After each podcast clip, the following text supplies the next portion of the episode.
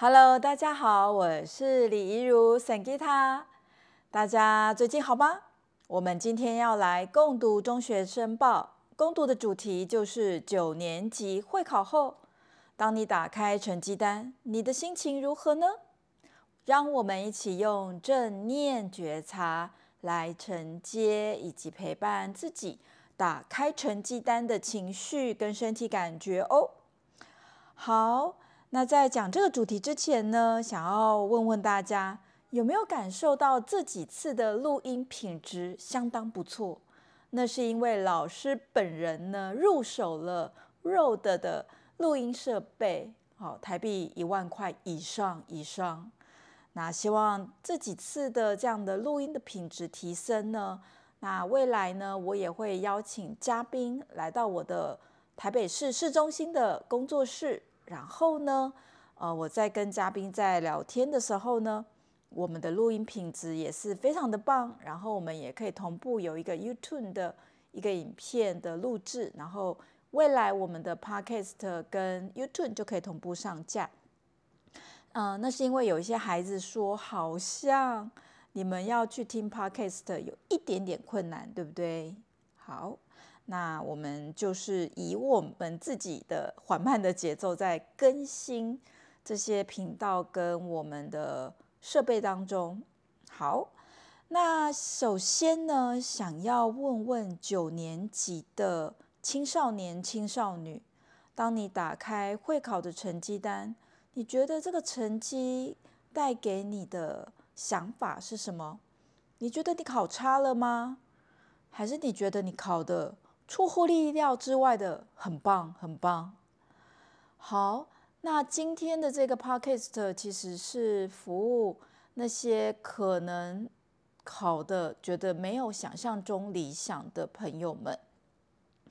那是因为呢，在我们的未来的人生当中，我们也会有很多很多的大考哦，像是我们要去呃。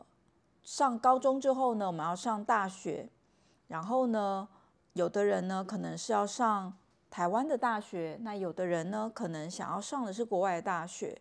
大家知道吗？那时候我们不只是要考试，诶，我们还要亲自真人肉体出现在老师面前的一对一的去跟他们应答，然后去表露出我们为什么想要来这间学校。所以呢，看起来啊，未来我们去经验到这种考试啊，或者是面试啊，或者是这种挑战啊，其实是有的耶。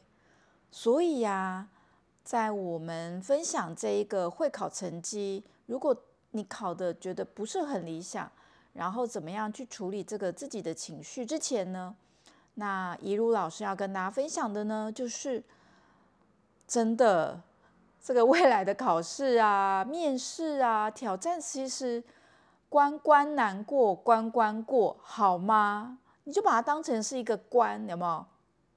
就像是那个呃，就是有一个那个有一首歌叫做《我心骑白马》。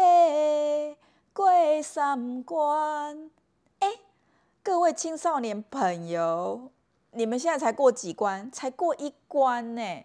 咱是要过三关，我们要过三关耶。OK，好，所以呢，接下来我们转换一下心情哦，然后我们就进入到了这一个，我们怎么样去面对成绩揭晓的那个情绪起伏哦。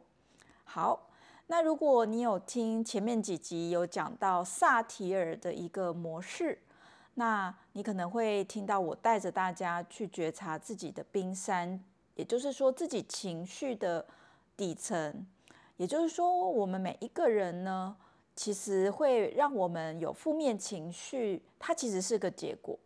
其实有这个情绪的底层是我们有观点，然后我们有期待。然后我们有需求没有被满足，所以待会哦，我会带着大家来走这个过程。那如果走这个过程当中呢，你觉得好像太快，那你再呃拉回去，然后再听一下回放就可以了。好，那首先呢，想要问问大家，当你打开这个成绩单的当下，你身体感觉是什么？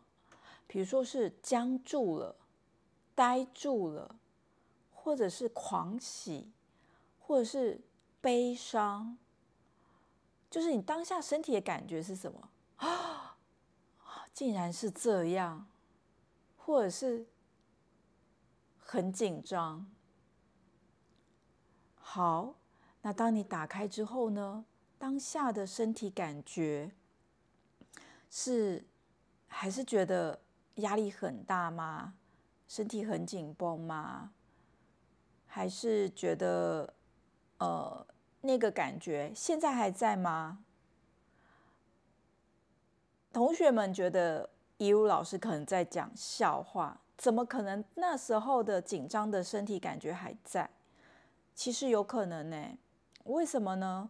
因为我们就会觉得说，嗯，自己一直考不好的那个想法一直在，所以呢，我们其实就处在那个身体的感觉。那个身体感觉一直没有离开，是因为我们一直想着自己就是做不好，自己就是没有考好，自己就是差劲。所以呢，如果你有呃听过前面几集，你可能会知道，我们觉察的三个面向呢，就是想法、情绪跟身体感觉。也就是说，我们当下呢感觉到的身体感觉可能是啊 僵住的、紧绷的，然后我们的想法就说啊考差了。很差劲，然后我们的情绪有点低潮。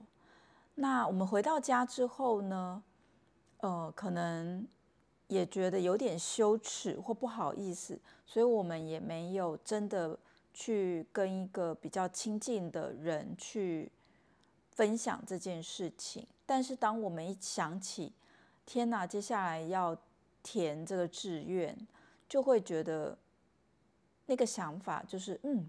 我觉得自己考不好的想法可能浮现了，那这个想法又会再次让我们重回到当时我们打开成绩单的时候，我们身体感觉是非常紧绷的，然后当时的那个情绪是低落，然后是嗯有点难过的或悲伤的。那其实如果我们没有觉察到，呃，就是这一个。想法它如何影响身体感觉，如何影响情绪？有可能就是，即使我们填志愿的当天，我们还是在那个情绪当中哦。那我举一个我自己的小小的例子，我前阵子啊，我就看我的脸书，那脸书有一个功能叫做回顾，它会帮我们去回顾去年的文章啊，或者是呃前年的文章。那我在六月中旬的时候呢，呃，就是前几天我就看到我去年的那个文章，就是我台北市市中心的这个桑吉塔的教室呢的招牌在大楼呢，就是放上去了。那我就记得那一天我有两个很热门的贴文，一个呢就是这个文章，就是说啊，我的招牌上去了。好，那第二个文章呢，它是关于，呃，就是当天晚上呢，我就回到家里，然后刚好那时候我跟某一个家人呢，就是那种相处的感觉是蛮奇怪的，就是很久没有正常的讲话，然后当天我有点忘记，好像就是我经过他的旁边，或者还是他，呃，在我旁边，还是怎么样，反正他就觉得。我靠近他，他不舒服，那他的反应呢，其实是很大的，他就是对我是突然的尖叫，然后我有点被吓到，然后呢，当下我被吓到的时候呢，哦，我的身体感觉是僵住的，然后呢，我的情绪是我快要哭泣了，然后呢，我的想法是，哦，我我觉得这个地方不安全了。我记得当时呢，我就呃在现场，我就寻想要寻求别人的协助，我就说，你没有看到他对我言语暴力吗？然后当下那个环境刚好，呃，也没有人去支持我，就说没有没有问题啊，他最近生病嘛，那他他对你讲两句又不会怎么样。然后呢，我记得我就把这个悲伤跟把这一个恐惧的情绪呢，我就原封不动的带回到家里。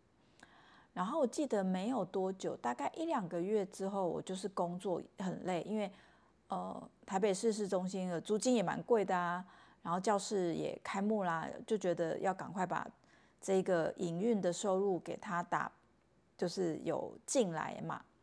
然后后来呢，我就发现，我就九月中旬的时候呢，我就确诊了。其实因为事情已经隔一年，我我再次回来看。我的觉察跟觉知，就是当时六月中旬的那个事件带给我的恐惧的情绪，他一直在九月我确诊的时候，那个情绪是没有离开的。我就是因为被攻击，然后没有人帮助我，所以我就告诉我的潜意识说，我要更加的努力，接下来的人生只有我一个人了。然后我能够得到那么多朋友，也是因为我很努力、很认真，我做事很负责任，所以我要更加的负责任。然后这个台北市市中心的教室只准成功，不准失败。然后呢，也确实这一年营运的非常棒，也很丰盛。但是呢，呃，我就觉察到说，原来在六月份呢，我让自己。的情绪一直没有释放，所以今天呢，想要跟大家分享的这一个练习去走萨提尔的这个冰山呢，其实它叫做梳理情绪。好，那我们再做一次哦。好，请大家呢去观察一下，或回想到当时你打开会考成绩，你身体的感觉如何？然后你在。打开这一个成绩单的时候，你也观察一下，你有什么样的情绪，比如说是开心的，然后比如说是难过的。好，这是第一层情绪嘛。然后呢，当我们难过的时候呢，可能我们又不准自己难过。好，所以第二层情绪是什么呢？比如说我们觉得很生气，怎么可以难过呢？我怎么可以表现出难过呢？或是自己考得很好，很开心，可是因为同学考不好，所以压抑了这个开心，就觉得很羞愧。我怎么可以告诉我的朋友说，其实我可以考上第一志愿？所以大家知道吗？这种考试的机制，真的也让我们彼此很受苦。好，然后这个情绪的底层呢，我们可以去觉察一下，我们有什么样的观点。比如说，会考考差了，我的人生就无望了。比如说，会考考差了，我没有去念我想要的高中，我的人生就走歪了。比如说，天哪，会考考差了，我没有到我的第一志愿，以后。我做很多事情也都没有办法得到我的第一志愿。好，那在这个观点的底层呢，我们一起觉察一下。嗯，你觉得那是因为你对自己有什么样的期待呢？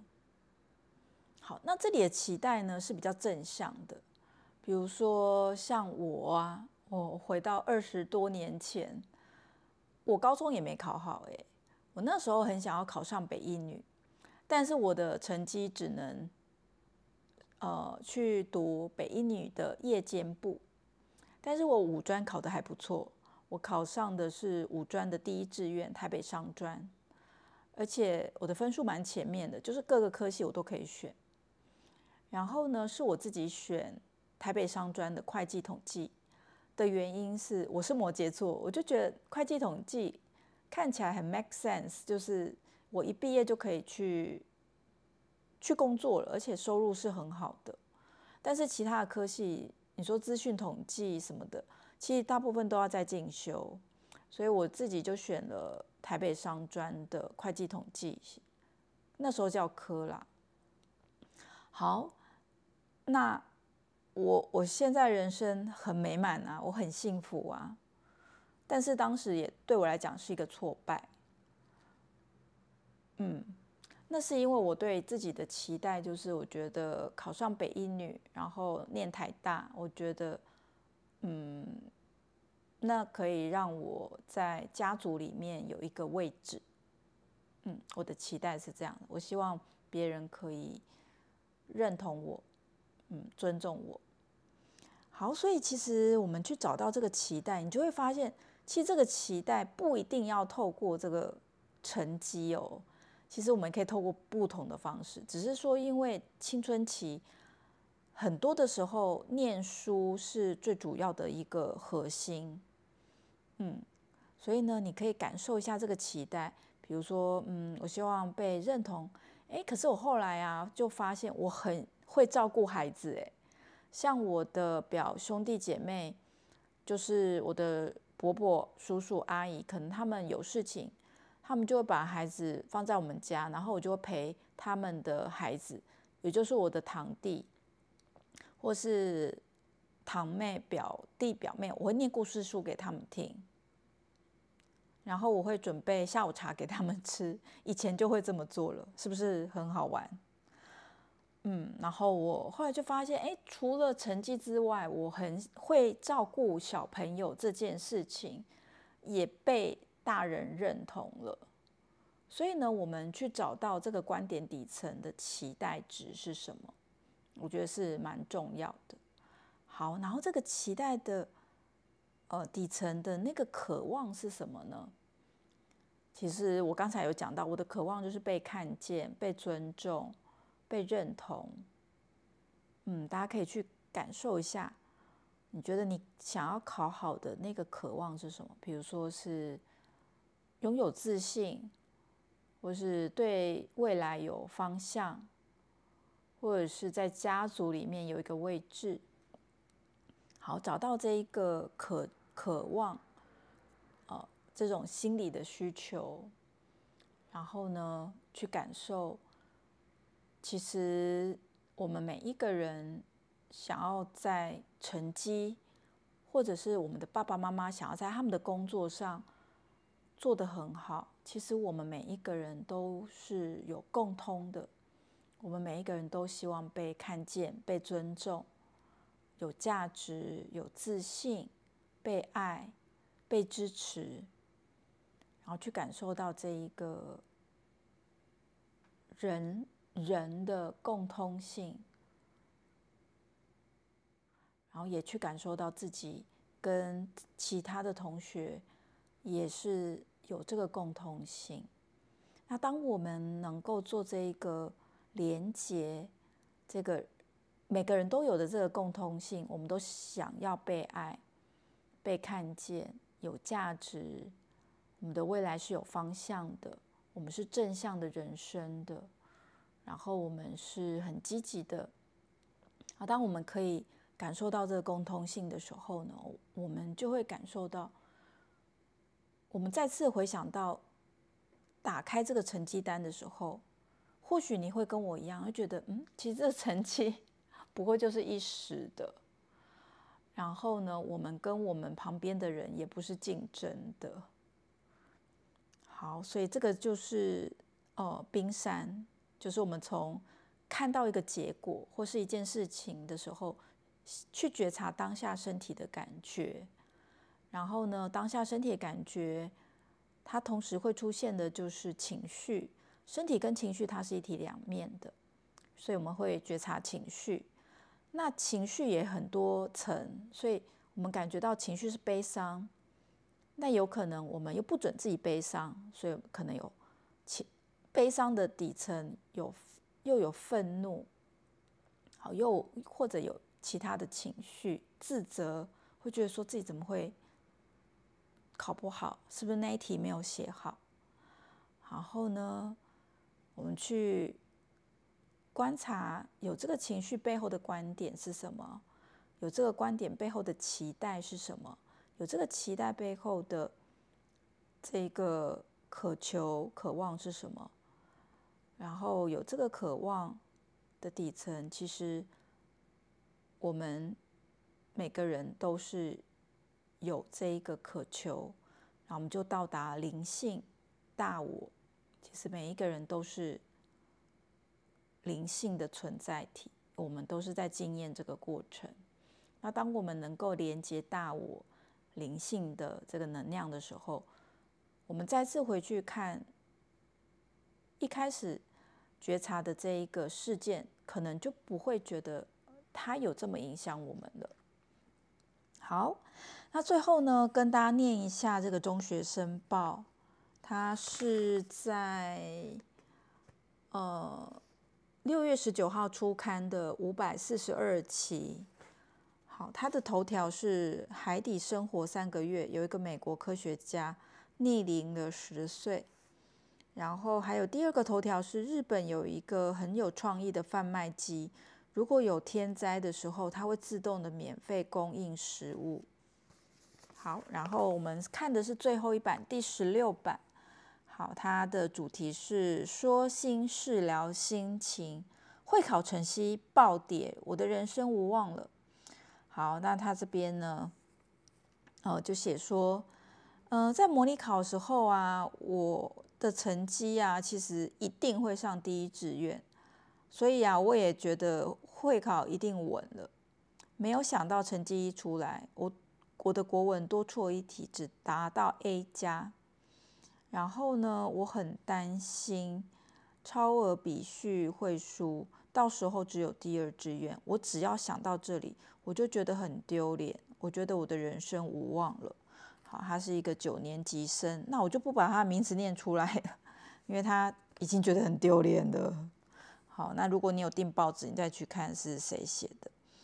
好，那乡民呢有两个，呃，乡民就说相信命运的安排，其实这是一个呃一个机会。那其实有句话就是，呃，我们的老。就是老天爷可能希望我们在这个过程呢，能够嗯学习到更多。嗯，那乡民二呢，就是跟他讲说，你可以好好的哭一场再出发。这两个妙方我都觉得好像 好没有很厉害吼。好，那再来呢，专家专家是精神科医师杨聪才，我好像有看过他的文章。好，他就说了。他就说呢，呃，我可以理解你的失望跟担心哦，但是呢，不要因为这个小错误就对人生放弃希望。好，然后呢，他说，其实你就算只有 A 加，你还是有可能到第一志愿呐。所以呢，他就给他一些调整。他就说呢，第一个要保持冷静。其实就是我们正念觉察教我们的，就是呃，遇到紧张的时候呢，可以把注意力放在腹部、肚脐呼吸的起伏。那如果你有兴趣的话，你可以搜寻桑吉塔，然后三分钟，那你就会找到三分钟呼吸啊，三分钟感恩啊，三分钟身体扫描啊，哦，这些练习，那我觉得都很适合青少年朋友。好，那第二个呢？嗯、不要穷紧张，去很实际的推估这个落点，去看历年的分数，然后看看自己有可能会在哪一个学校，然后呢，呃，在这时候就去看每个学校的特色，还有自己有可能会有的优势跟劣势。那在这个过程当中，就会让自己蛮心安的。就会知道说，哦，就算我去第二志愿，我也知道我在第二志愿有可能我是龙中龙，凤中凤，是不是？好，第三个呢？好，那如果真的第一志愿很困难，那也设定好第二志愿。那他说呢，确保第二志愿呢是自己很喜欢的选择，比如说你选的科系是很喜欢的。好，那第四个呢，他就说，其实啊，成绩如果不是你最强项的，其实也可以去拓展其他的方面，比如参加一些呃课外活动啊、社团啊，或担任学生干部啊、志愿的服务、做公益的活动，培养你的其他的兴趣。其实这就是我刚才说的，嗯，我那时候不是高中考不好。我很想要进北一女念书，结果考到的是北一女夜校。为什么我没有去念夜校？哦，其实那个转折，因为那个填志愿时间很赶，我有一点点忘记。不过我印象蛮深刻，好像跟我爸爸妈妈有关，就是他就说夜校的生活不适合一个国中才毕业的人。我爸爸妈妈的意思就是说，他们知道我很喜欢北一女，但是他们觉得夜校的素质跟日间部是不太一样的。那另外呢，就是他觉得夜校之后呢，我可能会睡到中午，不是很好。然后他也觉得，如果我很喜欢念五专的话呢，嗯，其实就就就选择五专。那其实五专毕业还是可以考差大嘛。那后来真的就跟他们想象中还蛮像，就后来我就考差大，大学念完之后，我们班还蛮喜欢念书，就继续念研究所，是不是很厉害？好，所以他后面呢，他就说，呃，如果还有疑问呢，其实学校都有招生的办公室可以去联系。那最后呢，杨聪才精神科医师就说，最重要的是不要被一个小错误或眼前困境击败了哦。因为啊，会考成绩呢，只是我们一时的。那我们在面临挑战的时候，我们展现出我们坚毅的、积极的态度，其实是非常重要的一个过程。这个过程其实可以培养我们未来遇到挑战的时候。我们也可以展现出这个坚毅的、积极的态度哦。好，所以其实，嗯，我是不是没有先念报纸？但我先我先讲我的心得，其实就跟这个呃杨聪才医师有点地方，有些地方是蛮雷同的。好，所以最后呢，就是跟青少年朋友说，嗯，暑假要到啦。我们也可以安排一些课外的活动啊，然后把我们的视野放宽啊。那也跟大家预告啊，在八月份的时候呢，我会有青少年的正念的夏令营，然后会是两天，然后是两个呃早上。那时间点呢，会是落在八月二十一跟八月二十二，应该是这两天。然后时间呢是早上九点半到十一点半，两个小时。然后两天的主题，带着青少年朋友去认识怎么样觉察情绪，怎么样遇到挑战的时候可以回到当下。然后我们会一起做自己的牌卡，去做自己的资源的牌卡、美德的牌卡。那这是帮助我们在进入到高中，或者是有些人是进入到国中的时候，你手边有一个资源卡，其实你就有一个好朋友，而且你就会为你的人生打出一手好牌哦。好，那我们下次见哦。那记得要帮我的 Spotify 跟 Apple Podcast 打五颗星，拜托拜托。那因为之前呢，呃，就是没有特别讲。那我的 Spotify 的分数呢，不知道是谁有帮我按的比较低，所以现在就是希望大家可以多多帮我按五颗星，好吗？谢谢大家。那我们下次见哦，拜拜。